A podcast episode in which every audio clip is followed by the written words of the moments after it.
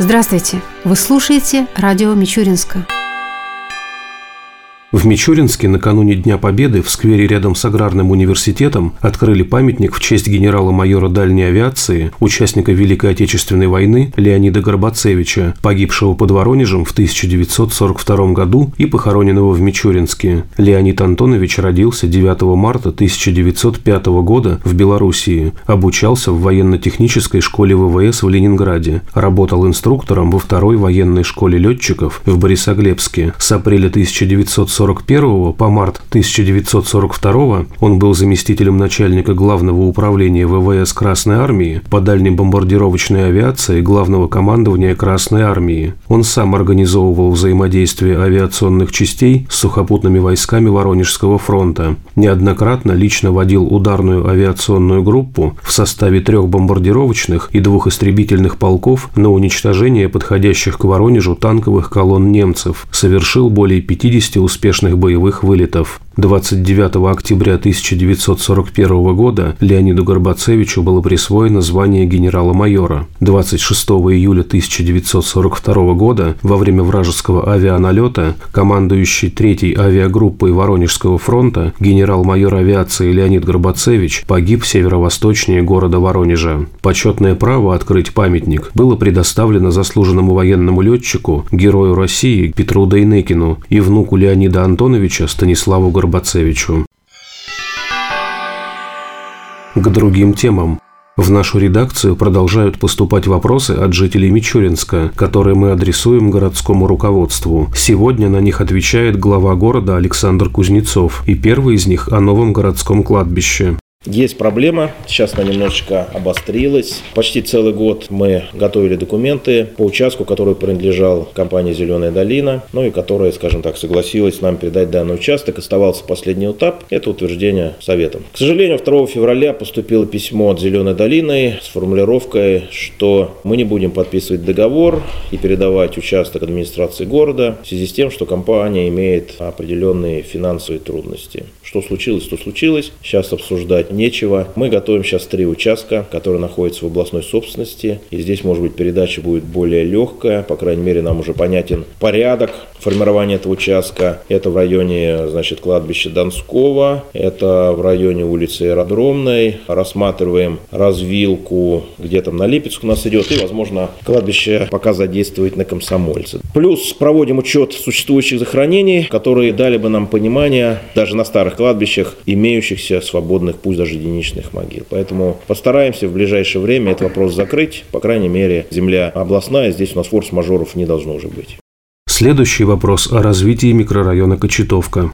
Огромный объем работ был проведен и в прошлом году, и позапрошлом. Напоминаю, 10 дорог в Кочетовке. Строительство котельных, теплотрасс. Далее, в этом году вторая, третья Кочетовка. Мы все-таки полностью обеспечим жителей интернетом с помощью Ростелекома. Ведется туда оптоволокно почти 8 километров. Если говорить о дороге, Турмасовской или брошенной, как ее называют, для меня эта ситуация, конечно, непонятна. Ну, с одной стороны, есть дорога, да, и вот сейчас э, начнем выделять хоть копейку туда бюджетных средств на очистку или на что-то, и сразу все прибегут. Вот вы нарушители, вы там, не знаю, казнокрады и так далее. А что же вы раньше смотрели, когда дорогу строили? А сейчас получается, что дорога построена, и она проходит по землям фактически четырех субъектов. Городская земля, районная земля, областная земля и земля Изосимского сельсовета. Как с этим быть? Мы обратились в сельсовет Изосимской с просьбой решить вопросы передачи этой дороги к нам. Мы обратились э, в управление комитета имущества области. Мы сегодня в суд подаем на признание этой дороги нашей нашим, что дало бы нам возможность ее очищать, ее ремонтировать, очищать станочные павильоны. Потому что когда ко мне идут жалобы людей, которых не высаживает водитель из-за того, что павильоны занесены снегом, или те же водители жалуются, что в кромешной темноте, а я хочу там освещение, к примеру, построить, мне это не дает покоя. Сегодня Кочетовку я считаю одним из приоритетных центров развития, который даст нам возможность, опять же, соединить и основной город с Кочетовкой за счет, в том числе, застройки двух территорий вдоль Турмасовской дороги дороги. С одной стороны, мы уже начинаем это делать, с другой стороны, администрация района в рамках программы выделяет участки для застройки. Что это нам даст? Это нам даст то, что мы опять получаем вот это поле застроенное, и мы вправе будем ставить вопросы о строительстве путепровода. Проект, на который готов и на который в свое время было затрачено 22 миллиона рублей. Само строительство более миллиарда рублей. И в планах у нас социально-экономического развития это есть. Отступать у меня нет причин. Может быть, не время было, может быть, еще что-то, но мы это будем делать однозначно. Строительство храма в районе бассейна и в районе памятника Зеничевцам, там будет закладываться храм. Сейчас готовится постановление по выделению земли. В отличие от основной части города, на Кочетовке у нас сегодня есть огромное количество пустующих территорий, которые есть возможность вовлекать и в оборот, ну и, соответственно, в жилищное строительство. Поэтому Закочетовка, с моей точки зрения, будущее. Следующий вопрос звучит так. Каков на сегодняшний день статус центрального городского рынка?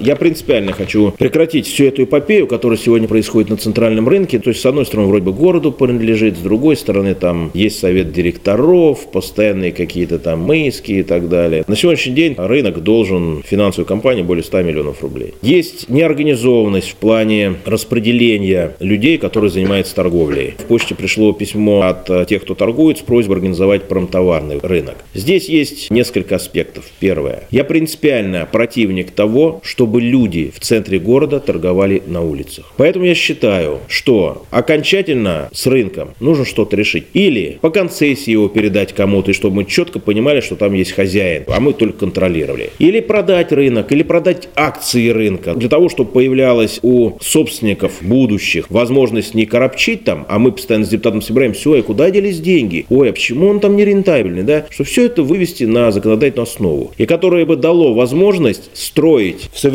стиле, сохраняя исторические традиции, или благоустраивать то, что там есть, и чтобы там торговали, ну, по секторам предприниматели. Вот я когда прошел территорию рынка пешком, а вы знаете, это красивый исторический ансамбль сохранившийся. Что там мешает? Железные палатки, непонятно как поставленные павильоны, там некое неблагоустройство, ну, естественно, люди, которые стоят на улицах. Второй аспект. Можно разрешить людям стоять на улицах, но только при том условии, если это будут не промышленные товары. Это будут товары или только нашего производства, наших садов, наших огородов, сельскохозяйственный хороший рынок. Или это товары туристической направленности, для того, чтобы туристы, находящиеся в центре города, имели возможность прийти сюда и купить продукты здорового питания, яблоки, там, фигурки различные, яблочек, там еще чего-то. Вот, вот это на улицах можно, ну как бы туристическо-сувенирный рынок. Все остальное, если мы покупаем товар в Москве и перепродаем его на улице, это в закрытые помещения. Промтоварные рынки, там часы, портфели, ремни и так далее. Сейчас основной вопрос. Решить вопрос, что делать с рынком дальше. Или реализовывать, или передавать в концессию. Сейчас мы занимаемся только юридическими вопросами. Как отдавать долг, кто за это отвечает, а почему это возникло. Ну, не надо этим заниматься. Не можем управлять, значит пусть управляет другой, мы будем контролировать.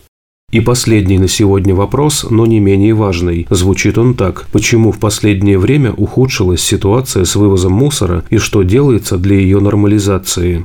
Новая компания зашла в город, перекупив бизнес у предпринимателей из Воронежа, и, ну, неожиданно потом э, вышел ТК-сервис, что немножечко повлиял, наверное, в короткий промежуток времени на несвоевременную очистку. Тем не менее, на сегодняшний момент на Кочетовке перешли от недельной вывозки мусора в ежедневную вывозку мусора. Сейчас приходит дополнительно 7 единиц новейшей техники, это которые имеют возможность и фронтально, и горизонтально загружать. Две единицы техники, которые может проходить по узким улочкам, полигоном. Ну и что касается полигона, принято принципиальное решение, больше на территории города полигона не будет. Тот мусор, который сегодня есть после судебного решения о закрытии свалки, он возится на полигон в Никифоровку. В рамках рассмотрения схемы генеральной очистки области определяется место для строительства дополнительного полигона не только для нас, но там по всей области. Проект, который в прошлом году прошел все необходимые экспертизы, был подготовлен управлением окружающей среды Тамбовской области на 44 миллиона по рекультивации культивации свалки сдан в Москву. Тоже сейчас готовятся определенные торги для того, чтобы территорию очистить, благоустроить. И на этом месте будет высажен, ну, скажем так, зеленый лесок, зеленая роща, чтобы раз и навсегда забыть об этой территории. То есть в границах Мичуринского наукограда полигона твердых бытовых отходов больше не будет.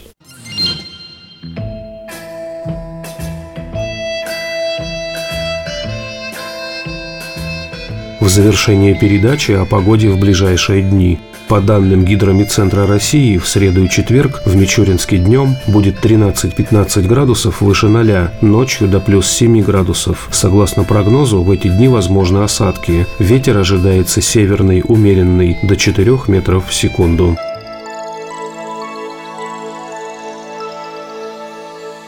Передача радио Мичуринска окончена. До новых встреч!